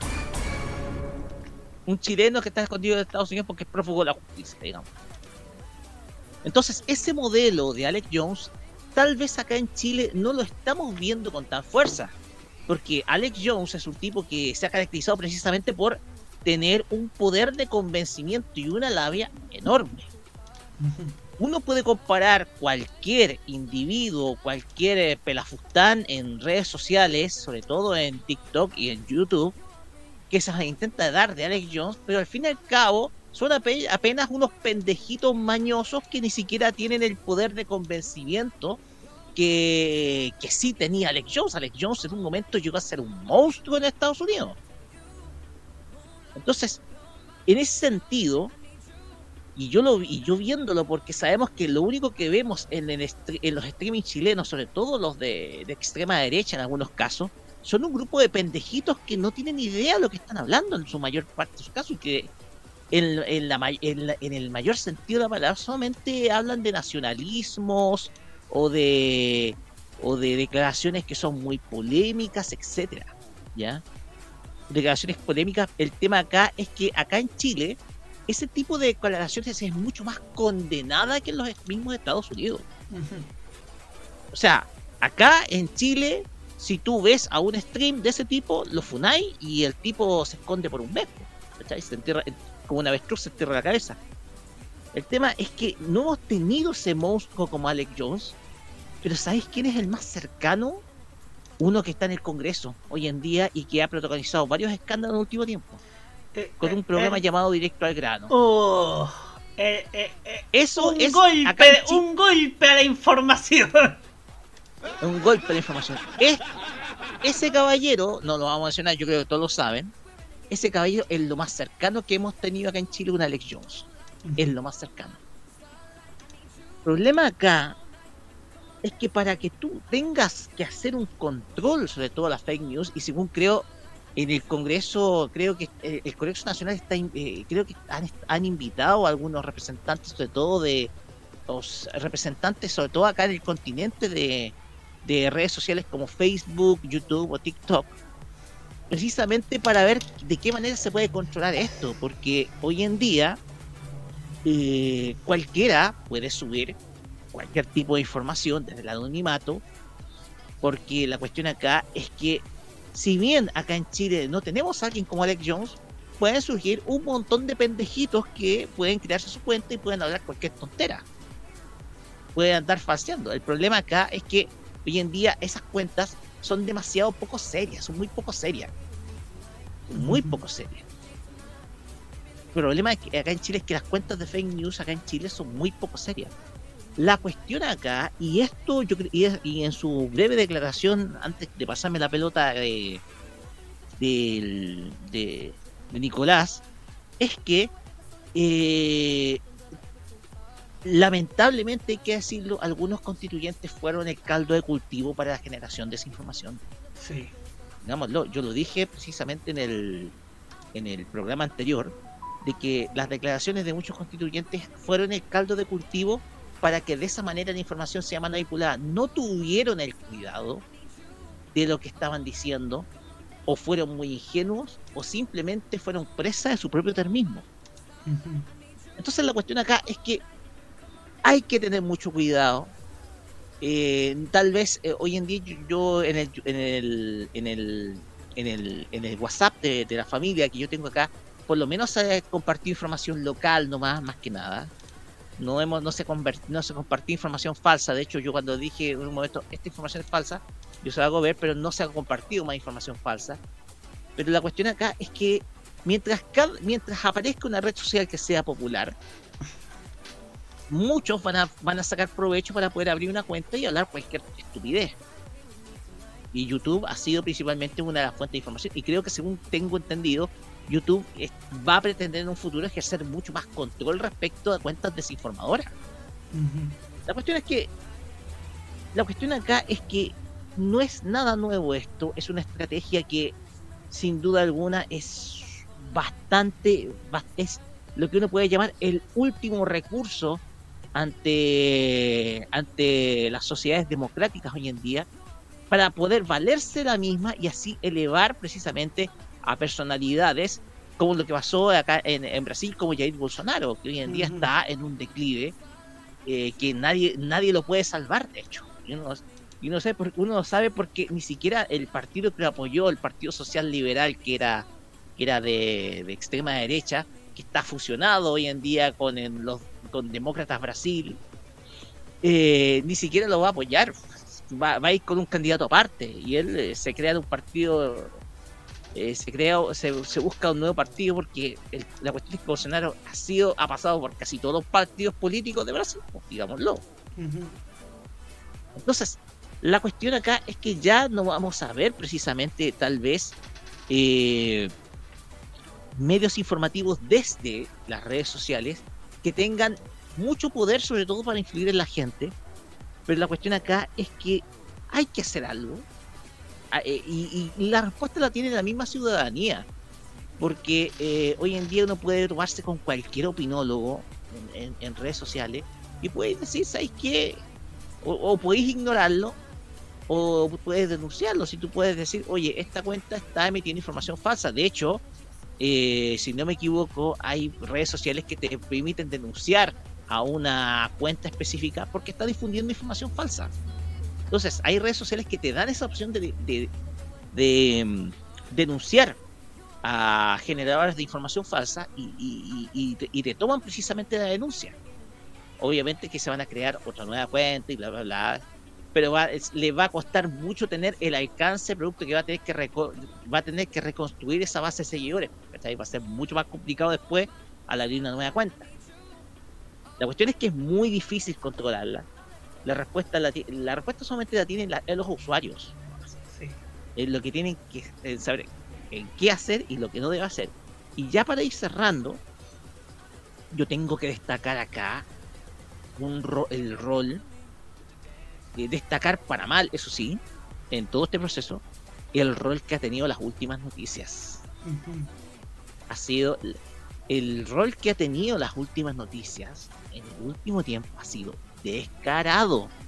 Ha sido una fuente, no digamos de desinformación, pero sí de publicidad. Sobre todo en contra de la Convención Constitucional. La cuestión es que puede obedecer, ok, a una línea editorial, etcétera, pero en algunos casos fueron muy poco discretos, digámoslo. Ni siquiera el mismísimo Mercurio tenía esa actitud, digámoslo. O la segunda. Pero lo de las últimas noticias llegaba a ser impresentable. Y que ya para cerrar, eh, termino con esto. Porque yo creo que yo creo que nadie en este país le va a hacer caso a un pendejito que se abre una cuenta para hablar puras pelotudeces. No creo. Ajá. Simplemente no creo, no creo que vaya a ser influyente. Y es así, así, así. Y si lo es, termina funado en un 2x3, así. eh. Claro, termina funado. Sí. ya pa- ya Lo pa- que sí tenemos que estar aliviados es que yo creo que acá en Chile ya no tenemos un Alex Jones. Porque el Alex Jones que tenemos hoy en día está requete contrafundeado y va a estar, yo creo que, camino al desafuero. Creo, creo, creo que va en la ruta sin escala al desafuero. ¿ah? Va, va a ser el primer eliminado por convivencia. ¿ah? Protagonista de la fama. Si a esta altura del Congreso ya, ya es un circo que, que, que ya, ya da vergüenza ajena. Bueno, Nicolás Eduardo López, ahora sí te volvió la onda. Ahora sí, pues Roberto Camaño. Y esto también, desgraciadamente, el tema de la fake news cala muy hondo en nuestra sociedad. Porque Chile no tiene la cultura de verificar que lo que si lo que uno dice es verdad. El Chile, el, el chileno promedio se queda con el a mí me contaron, a mí me dijeron, me llegó un WhatsApp, me dijo un pajarito que no hay una cultura de verificar si lo que la uno están diciendo es lo que es lo que es verídico. De ahí que el chileno comúnmente sea carne de cañón para estafas piramidales, estafas telefónicas, el cuento del tío, la moringa. Ah, no, eso no, perdón. Pero y eso pasa, y eso pasa justamente porque el chileno no tiene la cultura de informarse. Por eso las fake news a veces pueden estar tan bien construidas que uno a veces duda si lo que le están diciendo es verídico o es falso. Y respecto a lo que dijo Roque respecto a la última noticia, es sorprendente porque hasta el mismo Mercurio tiene una sección verificadora de fake news que se llama el polígrafo. Pero al parecer a su hermana chica le gusta la mentira y a su otra hermana que aparece solo en la tarde le gusta ser carroñera. Sí. Ajá. Eso sería Sí. Eso sería. Bueno, bueno, eh, parece que eh, la familia, el Mercurio, eh, en ese sentido, es muy di- distópica. El, el señero ya octogenario está ya debilitado, tiene un hijo tiene un hijo de- desordenado y otro hijo que, es, que aparece en las tardes que es demasiado bravucón. Y para qué decir de sus parientes en regiones, ah, pero bueno. Vamos, yo voy a hablar de lo de lo que he reflexionado, yo he tratado, yo busco ser mesurado en esto porque no les voy a negar que estoy quizás dolido, no con rabia, sino que triste por los resultados de ayer, por eso no por eso por decisión mancomunada no no no estoy con hoy día con con la con la cámara. Pido disculpas de antemano por aquello por no poder dar la cara como yo hubiese querido en este programa.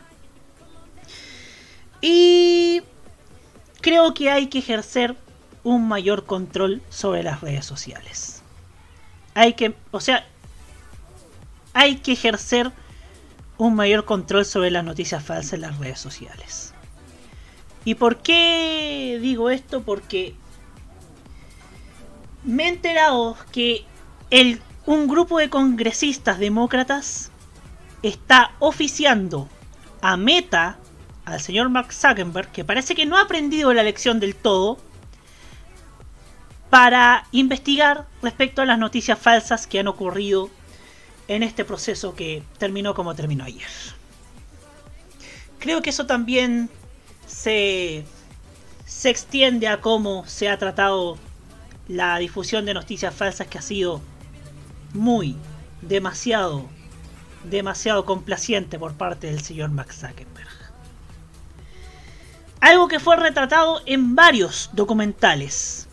Uno de ellos que, que habla respecto de Alex Jones, esta, de este llamado Pizzagate, que fue implicar a Hillary Clinton en un escándalo de pedofilia que nunca existió. Y ese documental, hasta donde yo sé, sigue en HBO Max. Y digo hasta donde yo sé porque han sacado varias cosas de HBO Max que yo ni siquiera sé si está todavía ahí o no. Bad Girl, esa mancha no se borra, pero bueno. Em, en ese sentido, creo yo, y tomando en cuenta lo que reveló Zipper, hay que investigar de dónde salieron las, noticias falsas. Y como bien me han dicho, eso va a tener un proceso lento. Los tiempos de la política y de la justicia no son ni los tiempos míos ni los tiempos de este programa, ni esta radio. Y yo puedo comprender eso, va a ser un proceso largo. Yo comprendo que se tiene que esclarecer todo primero que nada. Y en base a los datos en la mano hay que crear una comisión investigadora. Insto al Congreso para que una vez tenido, ten- teniendo los datos en la mano lo haga. Para que así podamos saber la verdad y podamos ver qué pasó. Podamos ver qué pasó. Para que se haga justicia. Que ojalá también podamos saber quiénes están detrás de esta maquinaria de las noticias falsas.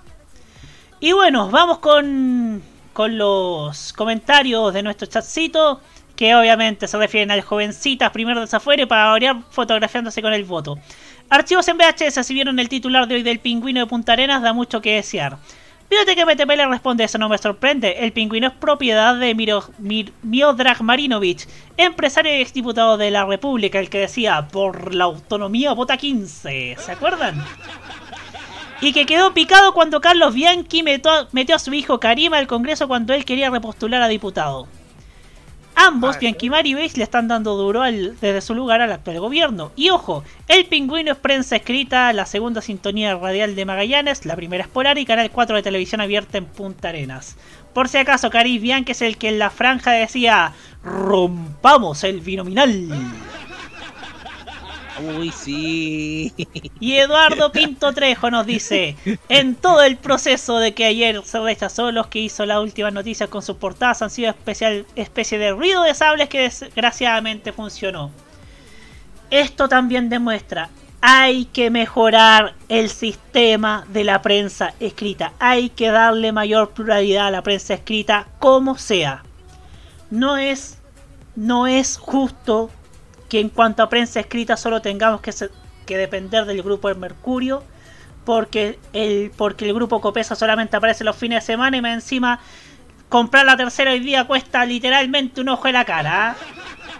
Va como en, va como en 1200 lucas. pesos. Dos lucas. No, do- dos, dos lucas. Dos No vale la lucas. pena. No vale la pena. Dos Yo lucas. otro- Yo prefiero suscribirme a otros mecanismos. Y encima No, ya no vale la pena. Y encima la, la suscripción al Mercurio. Yo me suscribiría al Mercurio únicamente por las papitas que se tira a veces de la tele. De, de la industria televisiva. Porque al menos en eso el Mercurio no ha fallado. Pero el problema es que te cobran 10 lucas la suscripción. 10 lucas la suscripción. Y más encima no hay ni, ni siquiera un plan, no sé, el Mercurio más la segunda, más diarios regionales. Ahí te lo acepto, pero solamente por el Mercurio. Y más encima te tenéis que suscribir. Y más encima en el caso de los diarios regionales tenéis que suscribirte.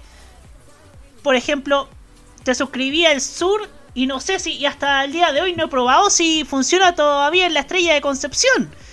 Y, y- yo, ¿y no sería bueno cobrar una suscripción por todos los medios regionales? O sea, lo- lo- los Mercurios de las distintas ciudades. Aunque tengo ahí un, rollo con el Mercurio del Paraíso, pero bueno. Em, o, o- o lo- o los diarios del sur también. Las estrellas también, que, que al menos yo, yo leería la estrella solamente por la entrevista que le hicieron la semana pasada a Mariel Mariel. Pero en ese sentido creo que están ejecutando muy mal el sistema de suscripciones digitales en el grupo El Mercurio. Pero bueno, No hay incentivos, de hecho, para que uno se pueda suscribir. Claro. Uno, yo, yo creo que acá el detalle es que tú con esto yo creo que es mucho mejor y más conveniente para un usuario el estar eh, suscribiéndose a medios extranjeros de información. el New York Times, ¿cuánto te cuesta en dólares? Como 5 dólares, 3 dólares. Y, y- y- y el país te cuesta como, no sé, algo parecido, 15, 10. ¿Cuánto? De hecho, no hay incentivo. Ni De siquiera no te... El desincentivo, a, por ejemplo, a, sus- a estos mecanismos de suscripción eh, eh, es algo que tú lo miras y tú te das cuenta por qué los medios de comunicación escritos hoy en día están pasando por la crisis que tienen. Hoy en día es más, Claro. Ojo. más fácil suscribirse a, a me- medios como el Mostrador o, o al... ¿Cómo se llama el otro? Interferencia. O CIPAR, o CIPAR también que, que tiene un sistema de socios. Ojo, Exactamente. eh, hay, igual creo que hay un problema importante que tiene que ver con los modelos de escala. Eh, tú no puedes comparar los potenciales lectores de un New York Times, que es prácticamente el mundo entero, con un diario local como la tercera. Entonces, claro, la- el precio de las suscripciones tiene que ver también con, con ese, con, con el número de potenciales suscriptores que pueden recibir.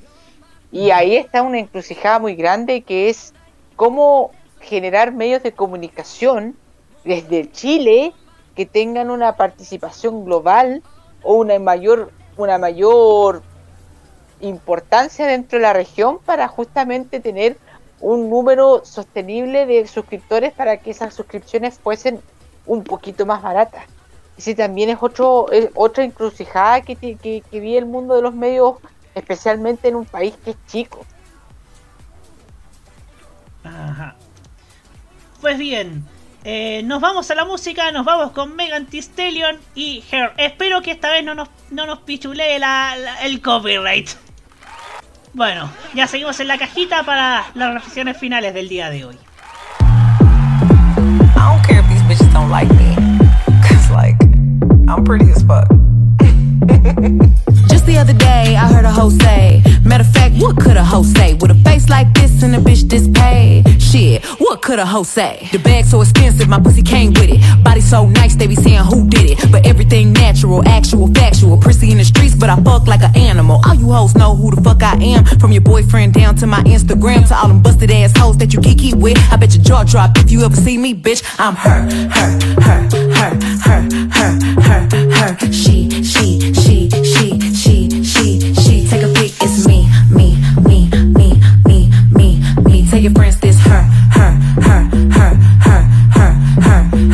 her, you, and whatever that is, I'ma do it better. that is. so just see me in it playing. Catch up, bitches looking like Lil Megan's playing. Dress up, would I ever spend a block on a nigga? Never. I don't even wear outfit twice. Dead them, any bitch got a problem, probably never. Met them, tell her, hey, the kids both cheeks chow. Bella, but I'm used to the chatter, cause I'm her, her, her, her, her, her, her, her. She, she, she, she,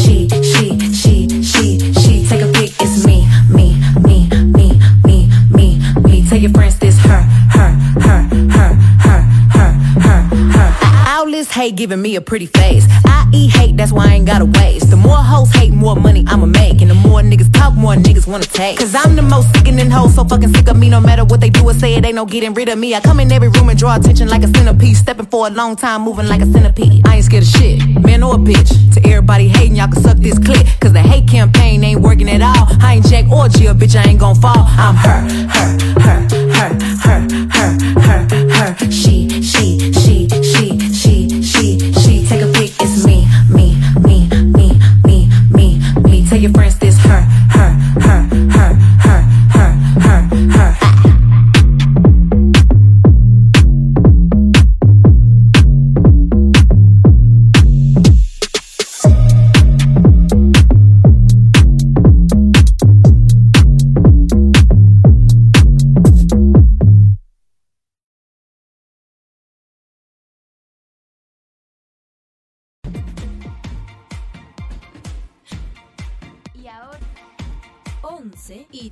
13 minutos. Bien, ya estamos de vuelta aquí en la cajita a través de modoradio.cl ya para cerrar este capítulo que más que nunca pretendió, tomando en cuenta el estado de ánimo de ustedes y de cada uno de nosotros, eh, ser una terapia mental de la risa, la opinión, la música la entretención y la reflexión ahora más que nunca de los lunes en la noche y creo que lo cumplimos esta misión con creces. ¿ah? Nos sirvió esta terapia mental de la reflexión que hoy día cerramos nuevamente con las reflexiones finales partiendo por Nicolás Eduardo López. Quiero dirigirme al señor José Antonio Neme. Está bien que quiera ser siempre florito de mesa. Que quiere llamar la atención, que quiera que le aparezcan, que, que- que tenga el síndrome de Re- Renato Garín de estar constantemente buscándose. Pero señor Neme, usted al igual que el señor Garín, usted es un patético. Es patético andar dando declaraciones incendiarias para la prensa. Usted como periodista da vergüenza. Usted es un felacionador público más a lo Valenzuela. Pero peor porque usted va con aires de grandeza y aires de divismo. Y honestamente la televisión no está para sacos de plomo en este momento. Y menos aún para gente odiosa, ególatra, que solamente quiere destacar por lo que dicen nomás. Eso sería. Muchas gracias, Nicolás Eduardo López. Hugo Cárez Navarro, su turno. Eh, reitero lo que dije en el primer bloque, es muy necesario que tengamos en noviembre el Mundial de Fútbol en televisión abierta. El fútbol siempre ha podido unir al mundo y siempre es un lindo paréntesis entre todo el tráfago que existe en la vida diaria. El fútbol siempre ayuda a descomprimir el ambiente y a unirnos todos en una misma conversación sea que país quien sea, sea el país quien gane, sea el país que organice el mundial, estemos o no estemos en el mundial, siempre va a ser un gran motivo para estar en la tele- ahí arriba de la pantalla, ahí arriba de la pelota, ahí siempre sintonizando un canal de televisión.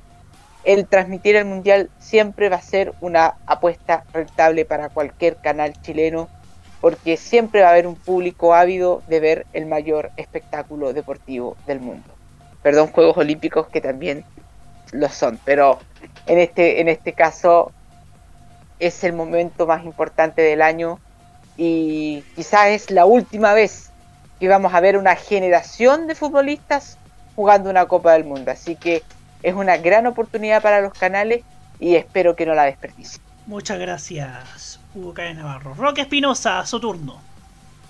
Gracias, Roberto. Esta es una voz de advertencia para todos los medios de comunicación. Aquí no cualquiera puede estar en un medio de comunicación eh, siendo entrevistado. Se tiene que haber, tiene que haber un filtro. Tiene que haber un filtro, claro está, de aquellos que son personajes públicos, de aquellos que son simplemente co- personajes nefastos dentro o que quieren profitar de los medios de comunicación. El ejemplo de Francisco Muñoz Pancho Malo, al cual se ha dado muchísima tribuna, es un ejemplo que te demuestra que la televisión, y no solamente la televisión, sino también la radio y otros medios de comunicación, no pueden andar dando espacio a esta clase de gente, porque no son una voz autorizada, son personas que son delincuentes, que han profitado de algunos tipos que los han financiado y que, son, y que los hacen vivir como mantenidos. Yo me pregunto por qué nadie se ha animado a investigar al señor Francisco Muñoz, porque yo siento que detrás de él tal vez exista la mayor red de protección hacia un individuo, ya sea por intereses económicos o también por intereses políticos. Y las redes de protección siempre están vinculadas con el mundo de la mafia.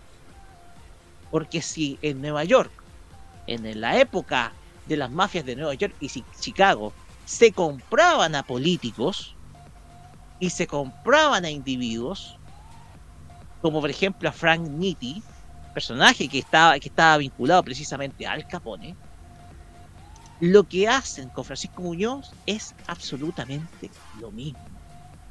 Tenemos acá prácticamente a un Frank Nitti estando en las calles de nuestro país.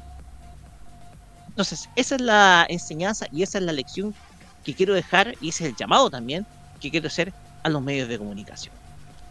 Muchas gracias, Roque Espinosa. Quiero que mi reflexión final va a una de las a uno de los graves problemas que tiene el espectáculo en Chile, que es la falta de meritocracia. Una empresa de celulares para una para el lanzamiento de su nuevo equipo elige para viajar a ese lanzamiento que se hizo en el extranjero a la señorita Kel Calderón. ¿Qué sabe ella de celulares? ¿Por qué se elige a ella por sobre alguien que sí sabe de, de tecnología, sí sabe de celulares, sí sale de todos estos temas?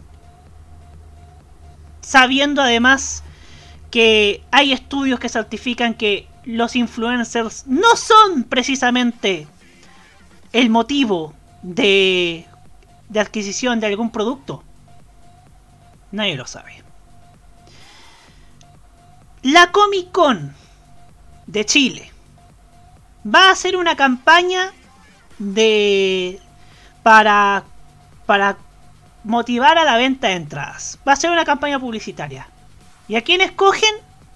A Pamela Díaz. Yo me pregunto, ¿qué sabe Pamela Díaz de anime o del mundo geek o del mundo friki? ¿Qué sabe? ¿Qué conoce?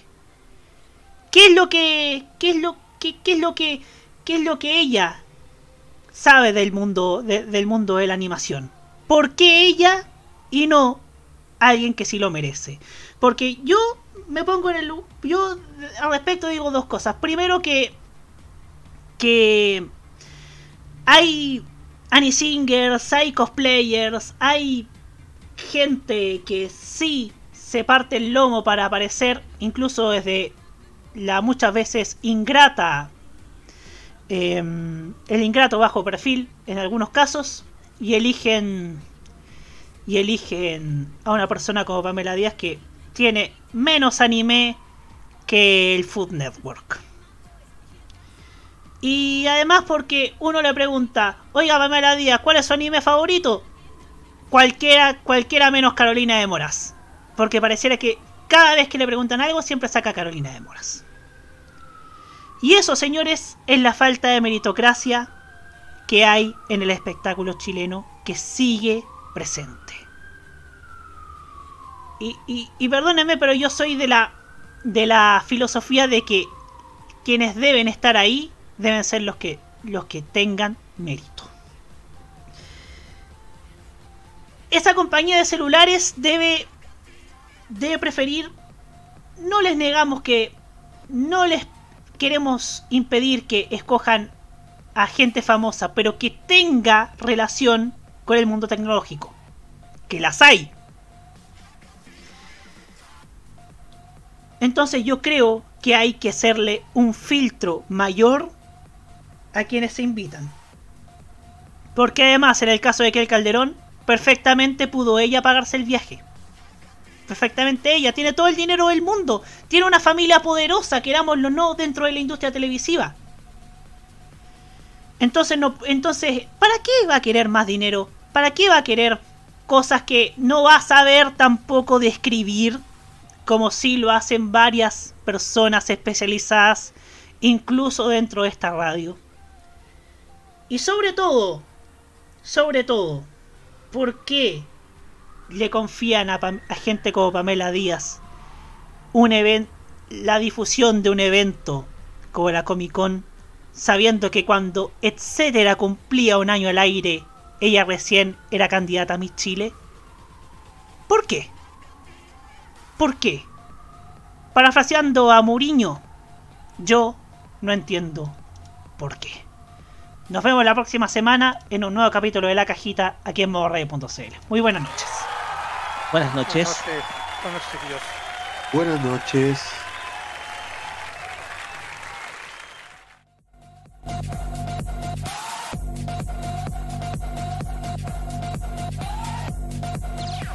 Las opiniones emitidas en este programa son de exclusiva responsabilidad de quienes las emiten y no representan necesariamente el pensamiento de modoradio.cl.